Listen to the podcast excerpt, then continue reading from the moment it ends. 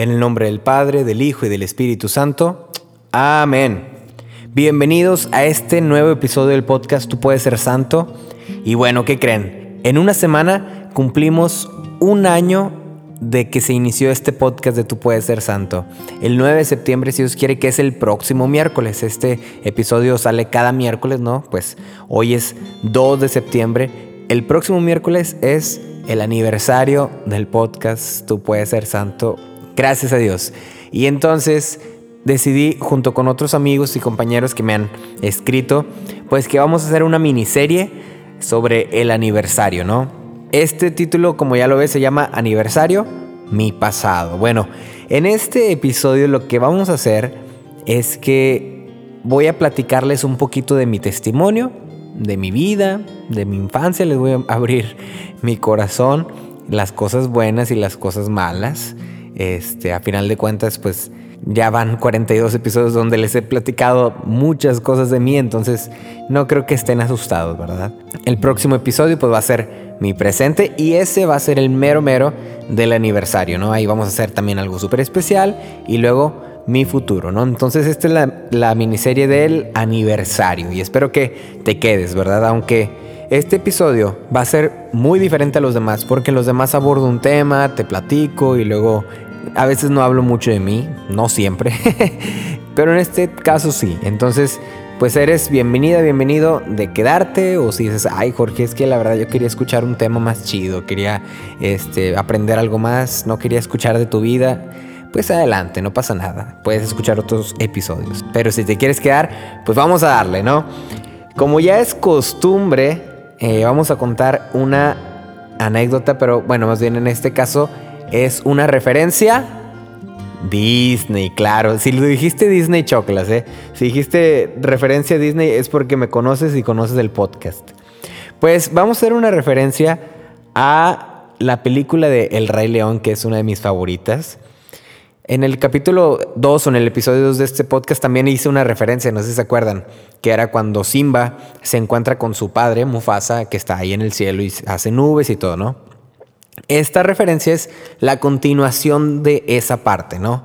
Eh, bueno, ya después de que Simba habla con, Mufasa y todo esto, recuerda quién eres y todo ese asunto, este, sale Rafiki, que es el, simio, este, el mandril, le dice, ¿qué fue eso? El clima, muy peculiar, ¿no crees? Y dice Simba, sí, parece que los vientos cambian. Y Rafiki, oh, el cambio es bueno. Y entonces ya Simba le empieza a decir, sí, pero no es fácil, sé lo que tengo que hacer, pero si regreso tendré que enfrentarme a mi pasado y he estado huyéndole desde hace mucho tiempo. Y entonces Rafiki le pega con, pues, trae como un, bastoncillo, ¿no? Una vara con ahí, con, un coco, quién sabe qué sea, y le da un golpe, ¿no? En la cabeza. Y dice Simba, ay, ¿por qué hiciste eso? Y Rafiki dice, no importa, estaba en el pasado. Y dice Simba, Sí, pero me dolió. Y a lo mejor tú te acuerdas de esta frase, ¿no? Es muy icónica. Dice, oh, sí, sí, sí, sí. El pasado puede doler. Pero según veo, puedes o huir de él o aprender. Como que combiné mi voz ahí como la de Rafiki y luego la mía, ¿no? Me confundí un poco. Pero bueno, este es, este es el, mensaje, ¿no? Que dice, este, ah, bueno, y luego le pregunté, ¿qué vas a hacer? Y ya, sí me dice, pues primero te voy a quitar el bastón, ¿no? Y es el mensaje que va a abarcar todo este episodio, ¿no? Que dice, el pasado puede doler, pero según veo puedes o huir de él o aprender, ¿no?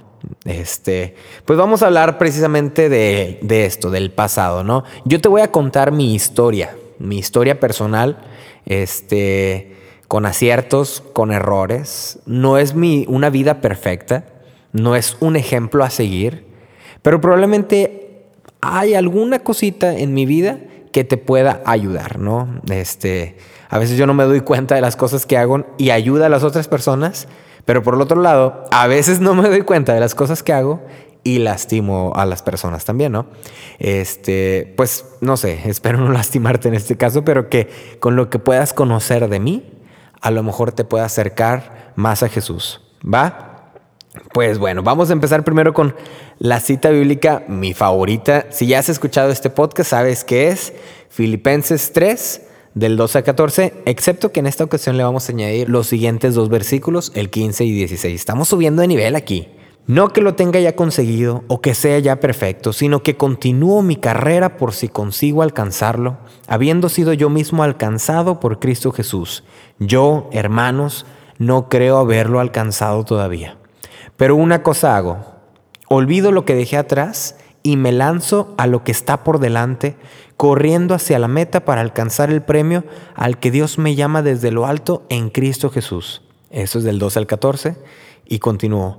Así pues, todos los perfectos tengamos estos sentimientos, y si en algo sienten de otra manera, también eso se los aclarará Dios. Por lo demás, desde el punto a donde hayamos llegado, sigamos adelante. Ah, esos dos versículos son nuevos, no los habíamos escuchado, ¿no? Más adelante te explicaré eso, ¿no? Pero todo este episodio se basa en eso, ¿no? El que aún no soy perfecto, que no lo seré hasta que, digamos, llegue a la santidad. Esa es la perfección, el, objetivo final, eh, mi misión, mi, el por qué estoy aquí en este mundo, ¿verdad? Entonces yo, como podcaster o como tú quieras, como joven, pues te digo, no soy perfecto y con esto te doy mi vida, te la comparto. Algunas cosas te las voy a compartir con mucha vergüenza, pero pues viviendo a la luz, como decimos en el Ministerio de Jesús, ¿no? Hay que vivir a la luz. Bueno, aquí te voy a, a revelar muchas cosas, ¿no? Vamos a empezar con mi infancia. Yo nací en una familia muy católica, soy el mayor. Mi nombre es Jorge Ochoa por cierto, tengo 26 años, próximamente cumpliré 27, el 27 de octubre. Nací en una familia muy católica, mi papá se llama Jorge y mi mamá se llama Rosario. Ellos dos este, me bautizaron desde muy niño, me metieron al catecismo, ¿no?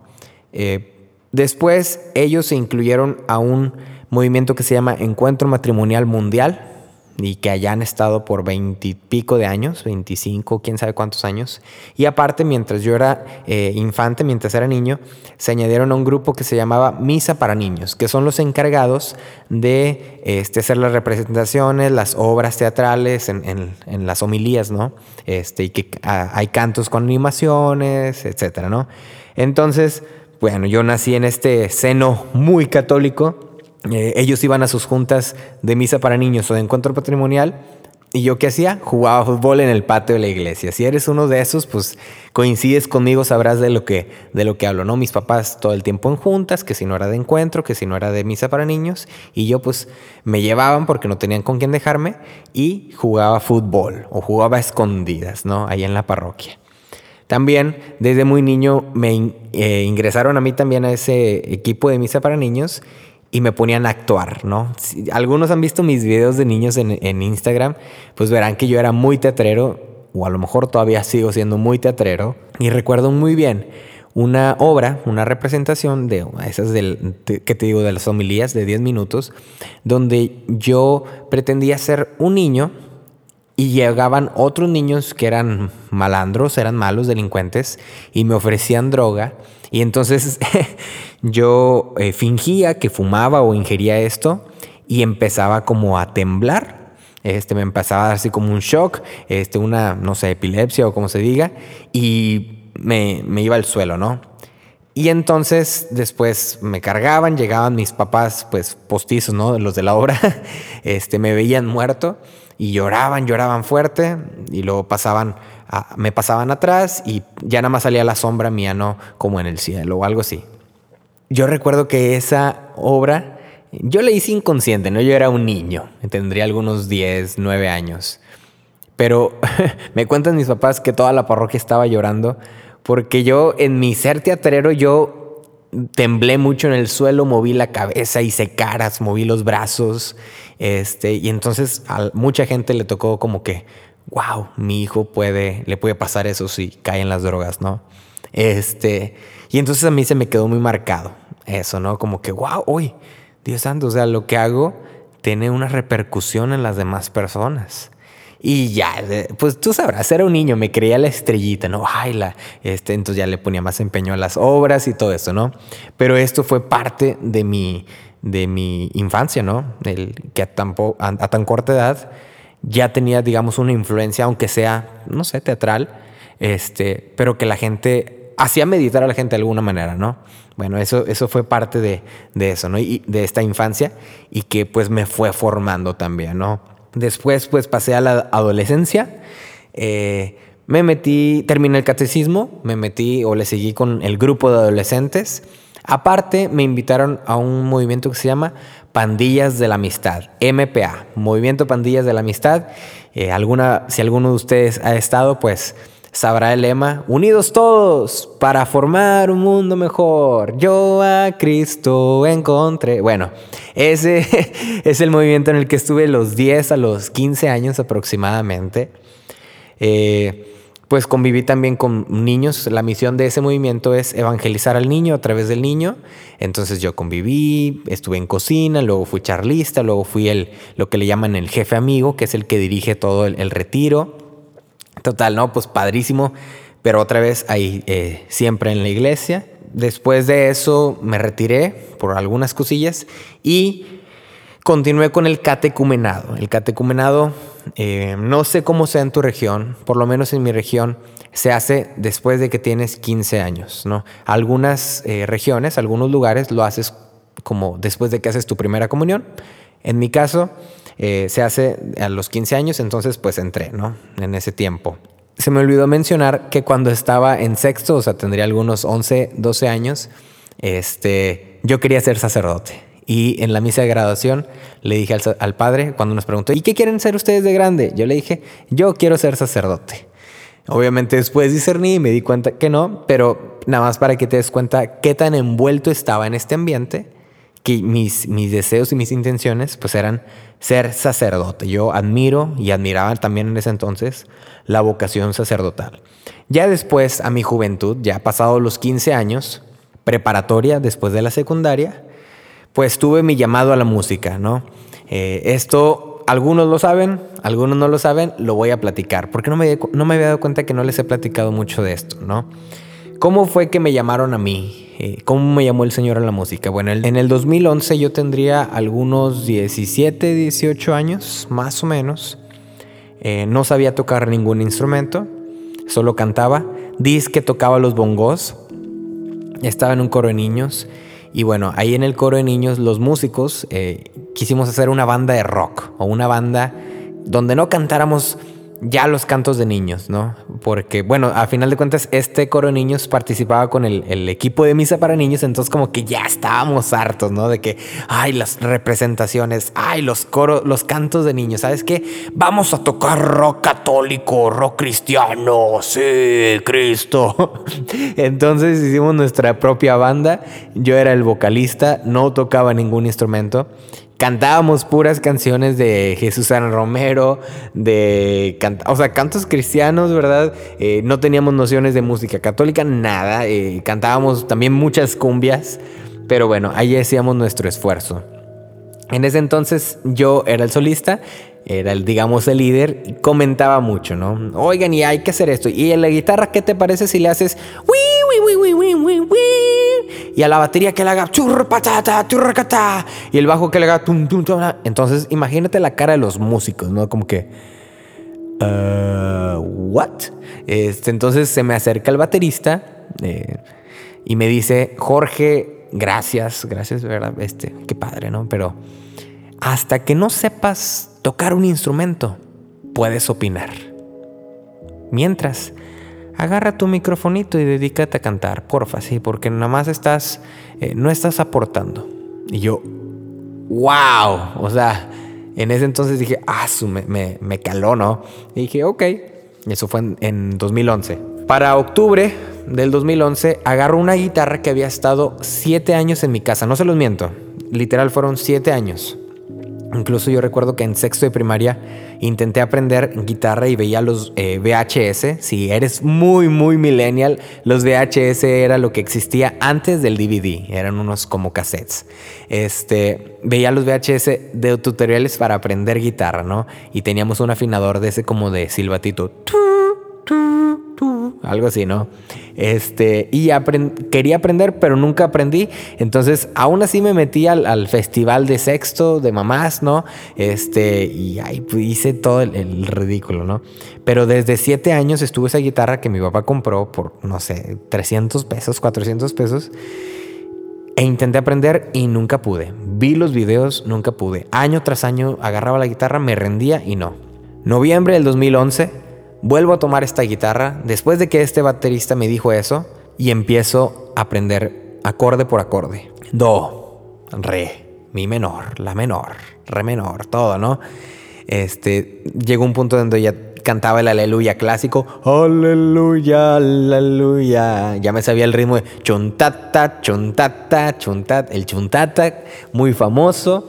Este, ya me aprendí otras canciones. Diciembre, ya me sabía más cantos. Ya incluso también había un teclado, un piano en mi casa y también aprendí. Entonces, al mismo tiempo que iba aprendiendo guitarra, aprendía piano y lo que aprendí en el piano y que no existía en la guitarra lo cambiaba y así como que iba compartiendo enseñanza, ¿no? De los dos y yo bien prendido, bien metido en eso, ¿no? Este, en el coro de niños que yo todavía pertenecía, pues me llevaba el piano y la guitarra y hazme el favor, o sea, yo bien, le hicimos acá bien cremoso, ¿no? Este, bien, este, ostentoso, ¿no? O sea, nada más ahí con mi, con mi piano y mi guitarra y algún... El santo lo toco con la guitarra, el cordero lo toco en el piano, la comunión lo toco con los bongos, o sea, así estaba yo en el coro de niños, ¿no? Total, enero 2012, febrero 2012, marzo del 2012, quien había sido el coordinador de este coro, por muchos años, un hombre de Dios, que, hasta la fecha eh, me lo encuentro por la calle y es un hombre de Dios, un santo, ¿no? Eh, había ido a preseminarios y todo esto, pues toma la decisión de, cambiar de religión. Se va eh, a una iglesia evangélica, me parece, o no me acuerdo la verdad, la denominación, pero se va. Y entonces a todo mundo nos tomó por sorpresa eso, ¿no? Eh, porque jamás nos esperábamos que este hombre eh, pues fuera, fuera a irse, ¿no? Y, está bien, no, no, me meto en la, en la decisión, sino que quiero destacar el hecho de que nadie nos esperábamos y solamente habíamos dos guitarristas, eh, don Mario, que hasta la fecha le mando un saludo, y yo. Y bueno, pues a quién creen que aventaron así al frente este, cuando este coordinador se va pues al niño, al mocoso, al faramayoso, al ostentoso, al presumido que tocaba piano, guitarra, bongos en la misma misa con cuatro manos, tres pies, hasta con la cabeza, ¿no? Pues me dicen a mí, oye Jorge, pues tú aviéntate en la guitarra. Y yo, wow, ok, seguro, ¿no? Ay, no, hombre, ¿qué? Entonces ahí entendí, o bueno, ahora entiendo que digo, ay señor, qué tramposo eres, ¿no? O sea, siete años te pedí que me ayudaras, eh, me dieras el don de la guitarra y nunca me lo diste. Y cuando tú sabías que ibas a necesitar a alguien, me diste el don, ¿no? Entonces yo como que, ay Señor, o sea, ahora sí como con la frase que todo mundo decimos, ¿no? Los tiempos de Dios son perfectos, ¿no? Pues bueno, así fue. Este 2012, eh, ahí estaba yo con mi guitarra, el piano y todo esto. Para eso ya había terminado el el bachiller, la preparatoria, y como estaba en planes para irme a Estados Unidos eh, y no tenía todavía mis papeles, pues no estaba estudiando. Pasé un año sin estudiar, eh, parte del 2012, bueno, este, ahí estaba, con la, me dediqué a la música, a aprender, a ayudarle a mi mamá en su restaurante. Eh, en agosto, pues mis papás me dicen, un año después de que ya eh, no había estado estudiando, me dicen, oye, pues métete una carrera por mientras, ¿no? En lo que llegan tus papeles, tus trámites. Y me metí a diseño gráfico, ¿no? este, estuve tres meses porque a los tres meses llegaron mis papeles, gracias a Dios. Y ya me fui a Estados Unidos, me metí a clases de inglés. Y aquí lo voy haciendo cronológicamente, ¿no? Este, estoy en clases de inglés noviembre, diciembre, vivo allá. A partir de ese momento empecé a vivir solo este, o fuera de mi casa, ¿no? Entonces, ya 2013, enero, febrero, marzo, este, pasa una de las mejores experiencias en mi vida. En, si mal no recuerdo, fue en abril o mayo. Este, que fue conocer GESED Ministerio de Música. Eh, abril o mayo del 2013, no tengo la fecha ahorita. Vienen a Río Bravo, yo me entero que vienen, este, no los conozco y digo, bueno, voy a ver, a ver qué tanto traen en el morral, así decimos, ¿no? A ver cuánto traen, a ver quiénes son estos jeces. Este, me sonaba, ¿no? Este, yo pensé que eran los que cantaban la de Hoy te quiero contar, Jesús, amigo. Y bueno, voy a ver, a ver qué tanto traen. Pues ya voy, me pongo hasta mero atrás y de brazos cruzados mirada así sospechosa, a ver quién nos son. Ah, con que un barbudito con lentes tocando la guitarra. Ah, con que el baterista es un flaquito, Fernando, ¿no? Ah, mira, con que el, teclado, el, Enrique. Bueno, pues ahí estoy, así que con que acércate, hmm, navegando, hmm, corazón sincero, una cumbia, pero que no, es el granito de mostaza. Hmm, interesante, interesante. Bueno, pues así estaba yo, ¿no? Nada más así como que viendo quién era esta banda. Termina el concierto, me gustó mucho, quedé impactado, bailé, oré me acerco este, a donde estaba Fede. Eh, y pues te digo, mi mamá tiene un restaurante, o no sé si te lo dije, mi mamá tiene un restaurante que actualmente es aquí donde estoy en mi casa, es en la parte baja de mi casa, primer piso. Y entonces, pues ya sabrás, ¿no? Yo presumiendo lo ajeno, este, eh, invitando con sombrero ajeno, llego con Fede y primero le digo, oye, qué bonita guitarra. Y Fede me dice, tómala sumáis, ¿no? Pues agarro la guitarra eléctrica, empiezo ahí como que disque a tocar, la verdad yo no sabía nada de guitarra eléctrica y no, muy buena, muy buena. Este, se la regreso, oye, ¿qué onda? Platica. Le digo, ¿sabes qué? Mi mamá, mis papás o yo tengo un restaurante, los invito a cenar a mi casa. Eh, si gustan, me dice, ah, sí, pues nada más dile al padre, padre, oiga, invito a los de a cenar a mi casa. Ah, sí, pues vete con ellos. Yo de rato llego. Bueno, pues me voy con ellos. Total, ya me subo a la camioneta con los de vamos a mi casa. Eh, ahí, ahí, estaba mi piano, ya tenía un ukulele, creo que también. Había este, la guitarra, los bongos, shakers, de todo había ahí en la casa, en el restaurante. Creo que lo había acomodado hacia la vista para que ellos lo vieran, ¿no? Total, comimos, el padre nos se presentó y ahora sí como la canción, y nos dieron las 10 y las 11, las 12 y la 1. Total, el padre no llegó y nosotros ahí como comiendo, tocando, yo les enseñé mis canciones. Este, bueno, unos terminaron por hospedarse en mi casa porque, bueno, ahí hubo como confusiones. Eh, los hospedé en mi casa, ahí cenaron, padrísimo, nos hicimos amigos, ¿no? Este, o digamos ahí conocidos siguió. Eh, sigo con el 2013. Eso nada más fue en el 2013 en, abril. Eh, para el mismo tiempo, como al mes, me dicen, Jorge, ¿por qué tú no vas a la jornada de la, jornada de la juventud mundial?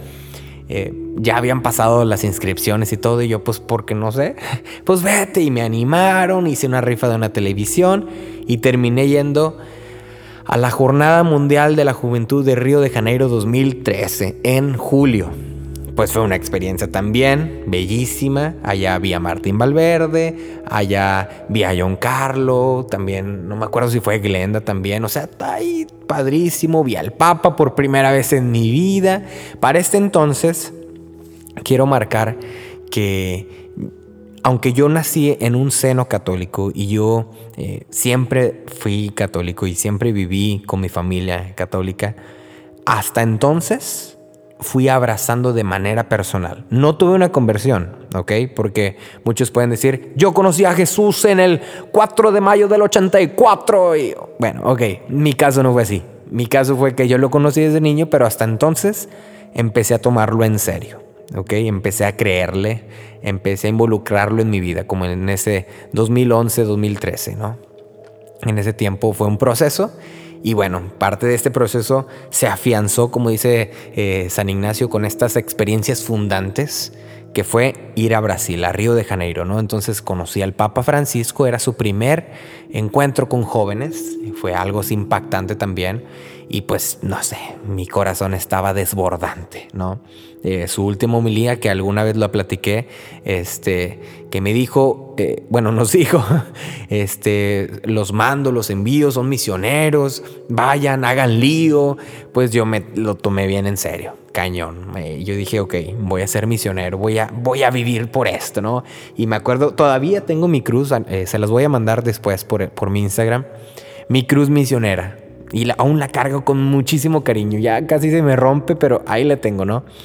Total. Este, viví eso, padrísimo. Y en agosto, después de dos años de no haber estado estudiando, ya entré a la universidad por fin. Entonces, pues ya me enfoqué a, mis estudios, todo eso.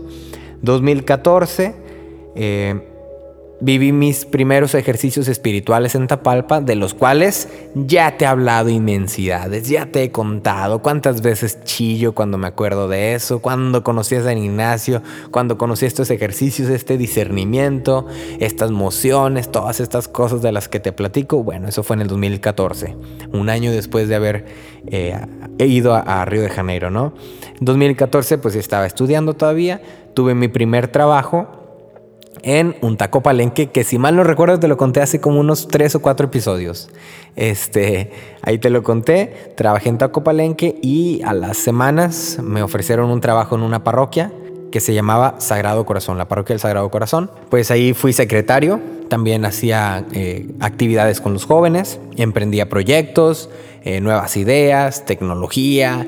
Ah, grabábamos también podcast en ese entonces, pero en ese, eh, ese podcast se llamaba El Minuto Más Largo porque eran los avisos parroquiales, porque cada vez que uno va a dar los avisos dice, bueno, nos sentamos un minutito para escuchar los avisos, ¿no? Entonces el padre decía, ay, ese minuto es el minuto más largo, pues así se llamó, el minuto más largo y literal eran eh, los avisos, ¿no? De tal manera que ese minuto se convertía en 45 minutos, pero ya en formato de podcast, ¿no? Incluso está en YouTube. Total, eh, ahí estuve, ahí eh, organicé, dirigí un concierto de Geset y un taller que se llamaba Todos somos el coro, o Todos somos Geset, no, ay, no me acuerdo cómo se llama, creo que Todos somos el coro, algo así.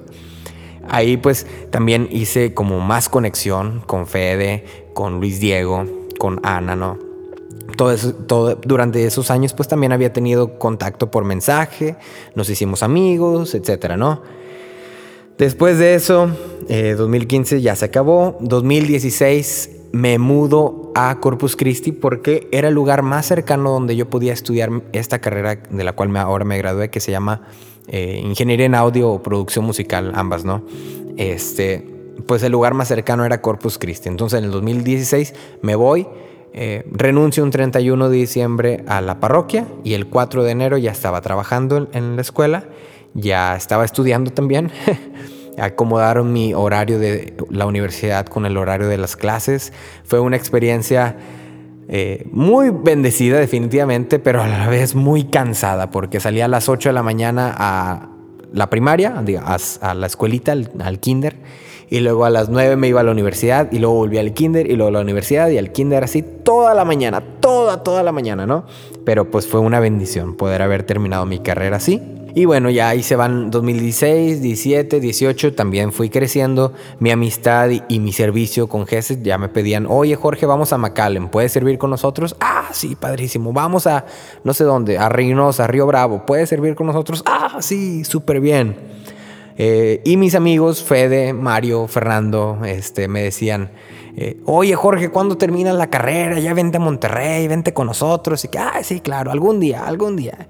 Termina esta, termino la carrera o estoy en el último semestre y le digo a Fede, oye Fede, pues qué onda con esta propuesta que ustedes me hacen, o sea, ¿es, era broma, era juego o es de verdad. No, sí, sí. Entonces empezamos planes y en marzo del 2018 tuve mi primer evento, digamos ya oficial interino, ¿no? O sea, las demás había sido como miembro eh, externo, ¿no? Miembro extraordinario.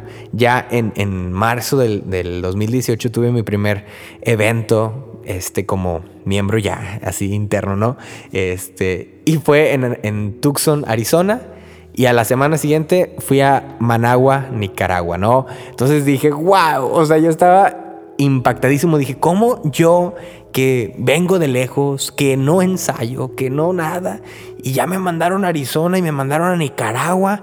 Yo estaba así como que, ay no, señor, esto es demasiado para mí, no puedo, no puedo. O sea, tanta gente que está en el ministerio que quiere salir a estos eventos, que pueden salir y, me llamas a mí, es como que, ok, eh, bueno, pues vamos a darle, ¿no? Termino mi, mi carrera, me gradúo, Ana y Federico me invitan a vivir en su casa. Este, si no conoces, Ana y Federico son los fundadores de GESED. Me invitan a vivir a su casa ahí en Monterrey por un año, como misionero. Entonces yo encantadísimo, acepto, me voy en abril del 2018 eh, y bueno, empieza cada fin de semana a servir, ¿no? Pum, pum, pum, eh, conciertos tras concierto, aeropuertos, bla, bla, bla. Padrísimo, otra experiencia así enorme de mi vida. Ese mismo 2018 viví mis segundos ejercicios espirituales en Torreón con el padre Enrique Ponce de León, un jesuita muy bueno también. Aprendí muchísimo. Ahí se va el 2018. Entro a trabajar a un kinder que se llamaba idénticamente como la escuela en la que estuve trabajando en Corpus Christi, que se llamaba San Patricio. En inglés, San Patrick, en Monterrey, San Patricio, ¿no? Que estaba al lado de un convento y al lado de una parroquia. La única razón por la que entré, fíjense, fue porque yo creí que era católica. este, porque dije, pues está al lado de un convento, está al lado de una parroquia y se llama San Patricio. Ok, pues entré, ¿no? La verdad yo no tenía ganas de trabajar, quería dedicar mi vida o mi año entero a la misión. Pues terminé trabajando, pero a las dos semanas me doy cuenta que era una escuela completamente laica y digo, oh, oh, ¿en qué me metí? Pues no, también fue una experiencia muy bella, me enamoré de los niños, los niños este, jugamos eh, las clases, bajé bastante de peso porque me la pasaba brinque y brinque, tenía 360 alumnos o 350, algo así, puro niño de kinder, ¿ok? Eh, tercero de kinder, segundo de kinder, primero de kinder, eh, pre, nursery, que es como menos uno, y luego pre-nursery, que son bebés de un año y cuatro meses. Entonces, así eran mis alumnos. Bueno, pues ahí se va el 2018. Sigo sirviendo en, Monterrey, en GESET, viviendo en Monterrey. 2019, este, pues sigo también ahí, me permite a través del ministerio eh, conocer muchas personas, eh, ir a diferentes lugares, maravilloso. Termina mi año, me regreso a Río Bravo buscando trabajo aquí en la frontera, no encuentro, y es cuando ya también te cuento la historia clásica de de que voy a Estenges de la renovación carismática y una hermana me dice, Jorge, yo te digo que no tengas miedo, el Señor me dice que te lo diga, ya estaba la propuesta de irme a Corpus Christi de vuelta, ¿no? Entonces ahí me voy, ¿ok? Y hasta ahí voy a parar, hasta que me fui a Corpus Christi, ¿no? El por qué creé o empecé este podcast ya te lo empiezo a contar la próxima semana. Pero eso fue lo más bonito, ¿no? Esos fueron los momentos buenos, la recapitulación de forma muy, muy breve. Ahora vamos con puntitos malos, ¿no? Con estas pequitas. Bueno, pues malos ratos. Pues que me la he pasado solo, mucho tiempo. Acuérdate que desde el 2012 que me llegó esta, estos papeles, me fui a vivir a Estados Unidos y vivía solo. ¿Ok? Manejaba solo, no tenía muchos amigos, este, y bueno, pues ahí estaba. Pues por todo este tiempo He pasado por muchos noviazgos, muchos, muchos noviazgos. No me, no, te escondo eso. Eh, y pues he terminado, ¿no? Eh, uno tras otro, tras otro, tras otro, ¿no? Entonces también ha estado como ahí muy presente en mi historia, en mi vida, Jorge Ochoa, pues el, el chico que tiene novias en la parroquia. Así me identifican algunos. yo lo he visto como un proceso en mi vida. Yo lo he visto como un crecimiento eh, como algo que definitivamente tengo que vivir y, pues una búsqueda, ¿no? Sigo trabajando en mi persona, eh, no soy muy perfecto, más bien no soy perfecto, no soy perfecto, pero trabajo y le echo muchas ganas, créanme. Pero bueno, ahí voy. Eh, he reprobado materias por los mismos noviazgos, he reprobado materias por estar distraído en mil cosas. Este, me he peleado en la parroquia más de una vez. También soy reconocido como el peleonero de la parroquia. Ahorita me da risa, ¿no? En el momento no me daba mucha risa. Eh, pero peleas fuertes, así fuertes, ¿no? Y no con, bueno, alguno que otro con jóvenes, la mayoría con adultos o señores, ¿no? Eh, me han corrido de algunos lugares, no trabajo, sino como de aquí. ¿Sabes qué, Jorge? Ya vete, vete, estamos hartos. ¿Sabes qué, Jorge? Ya basta. He lastimado gente con mis comentarios infinidad de veces por mi falta de prudencia por mi, este, mi rebeldía, eh, por mi eh, prepotencia. He lastimado a mucha gente y espero que me, ya me hayan perdonado, ¿no? Eh, me he peleado con mis papás y he herido a mis padres infinidad de veces. Eso, yo creo que esta es la fecha, ¿no? Pero, pero pues seguimos adelante. he sido bully y me han hecho bullying O sea, yo he hecho bullying a otras personas y me han hecho bullying a mí. Y pues ha sido una experiencia fuerte, difícil. Alguna vez llegué a enterar que una persona casi se suicida por, porque yo le hacía bullying, ¿no? Y me lo dijo su mamá. Entonces, eh, eso me tocó muy fuerte, me, ayudó en mi proceso también. Eh, pero pues han sido cosas que voy cargando, ¿no? Eh, desde niños, desde adolescente y aún joven, siempre he sido una persona muy rebelde, eh, que no obedece autoridades, eh, que contesta, que cuestiona. de hecho, en el trabajo este de Monterrey, esa era una de las cosas, ¿no? Que constantemente me peleaba con mi directora. Em, pero bueno, así me, me catalogan, me catalogo alguien muy rebelde, como muy, este, cuestionando, ¿no? Decisiones, etcétera, ¿no? Y bueno, yo creo que no, no, quiero entrar a detalles, ¿no? Pero pues así ha sido mi vida, ¿no? Eh, lo, bonito pues ya te lo conté. Lo malo pues digamos, lo reduje a menos de un minuto, dos minutos.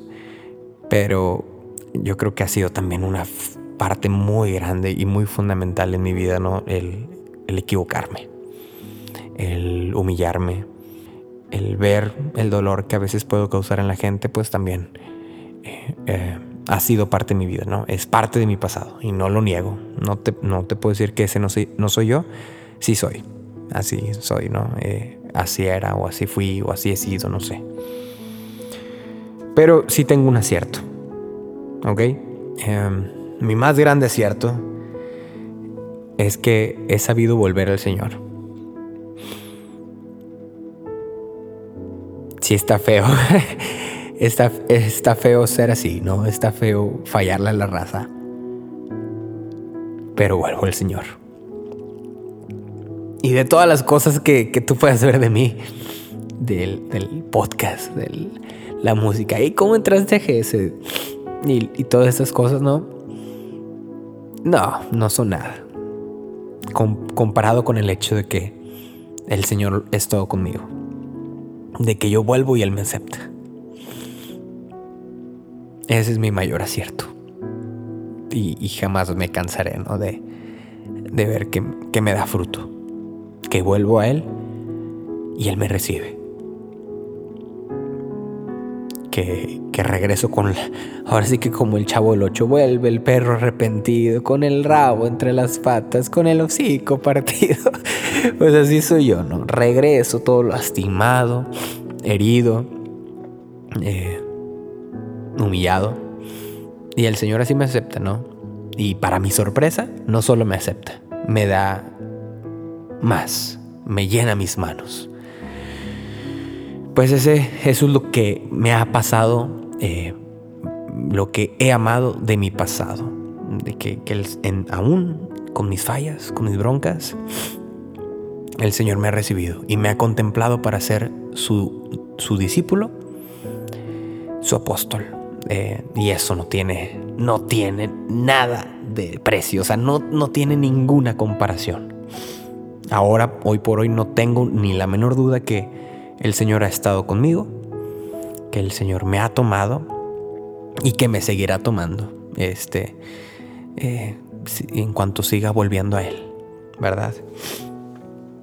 Pues para terminar este episodio, que ya se fue alargando nuevamente. No tengo remedio, siempre hago episodios largos. Quiero eh, comentarte un sermón de San Agustín. El sermón es el 169, es el capítulo 18, que va eh, enlazado con la primera cita que dije de Filipenses 3, del 2 y el 16. ¿no? Es un pensamiento de San Agustín. Pues San Agustín también habla... Ay, perdón. Ya, saben que yo soy bien chillón, ¿no? Eh, San Agustín habla bien difícil, entonces voy a tratar de traducir algunas palabras, entonces pues trata de seguirme el hilo como si fuera hilo de Twitter. Y entonces San Agustín hace una reflexión de este, de este pasaje. Y dice el buen San Agustín, todavía voy en pos de ella, aún avanzo, aún camino, todavía estoy en ruta, todavía estoy lanzado aún no he llegado. Por lo tanto, si también tú caminas, si estás lanzado, Si piensas en lo que ha de venir, olvida el pasado, no pongas tu mirada en él, para no anclarte en el lugar donde has puesto los ojos. Y luego hace referencia a que San Pablo dice, hermanos, yo no soy perfecto, ¿no? Entonces dice, había dicho, no soy perfecto, pero dice ahora, los que somos perfectos pensemos así. Ya ves que en el, en el versículo 15 dice San Pablo, ¿no? Todos los perfectos tengamos estos sentimientos. Bueno, eh, eh, San Agustín apunta en esa parte y dice, somos y no somos perfectos. Somos perfectos viandantes, pero no perfectos posesores. Y para que conozcan que llama perfectos a los viandantes, quienes ya están en camino son perfectos viandantes, ¿ok? Quienes ya están en camino son perfectos viandantes. No nos quedemos en el punto de llegada. Antes bien, caminemos desde Él. Esa frase está muy buena. No nos quedemos en el punto de llegada, antes bien, caminemos desde Él. Y luego viene este último texto que eh, de mis favoritos porque Monseñor Eugenio en el capítulo de Navidad lo mencionó y, y me impactó. Dice, somos viandantes. Y se preguntarán, ¿qué significa caminar? Pues le respondo en pocas palabras, avanzar. No sea que por no entenderlo, caminen con mayor pereza. Avancen, hermanos míos. Examínense continuamente sin engañarse, sin adularse ni pasarse la mano. Nadie hay contigo en tu interior ante el que te avergüences o te jactes. Allí hay alguien, pero uno al que le agrada la humildad. Sea él quien te ponga a prueba. Ponte a prueba también tú mismo. Desagrádate siempre lo que eres si quieres llegar a lo que aún no eres. Otra vez esa frase que está matón. Desagrádate siempre lo que eres si quieres llegar a lo que aún no eres.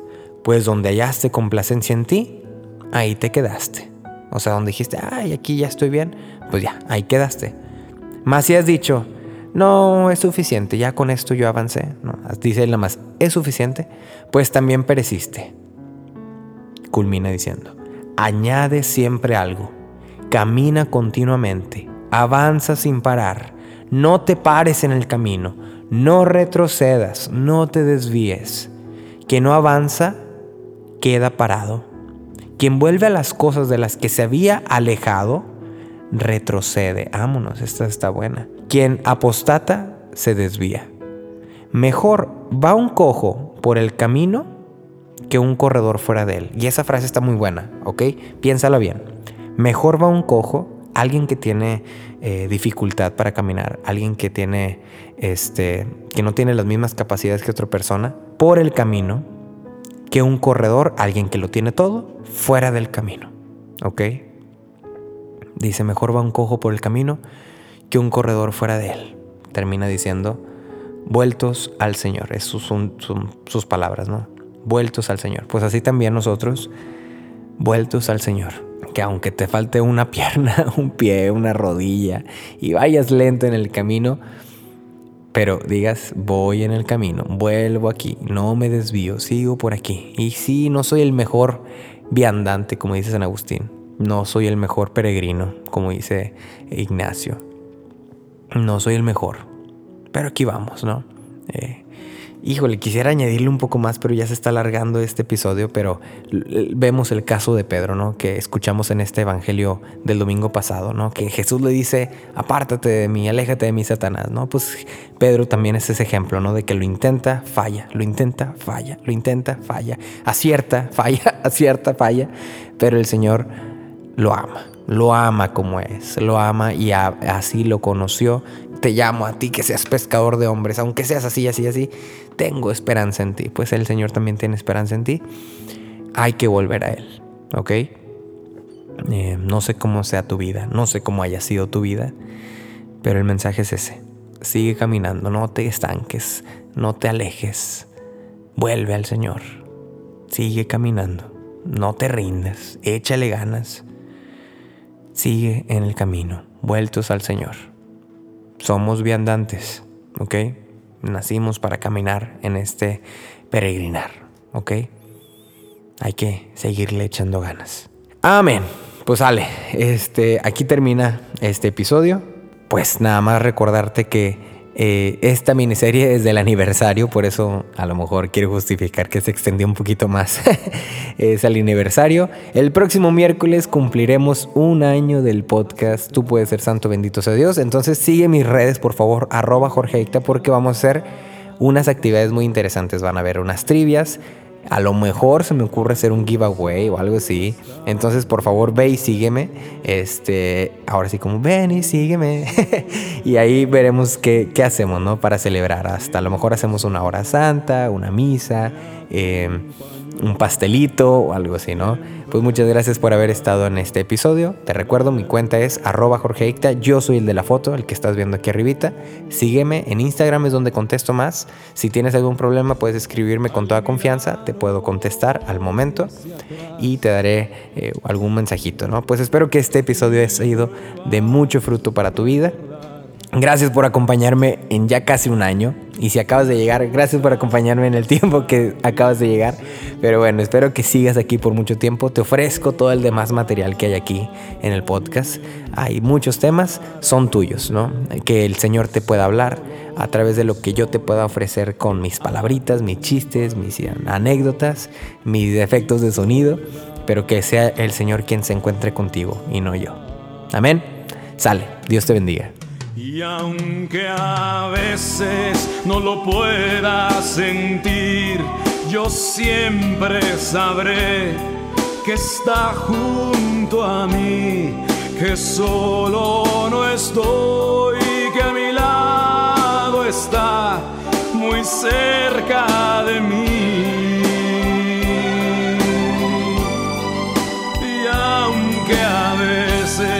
Estando solo, sin haber nadie más, pretenda llorar.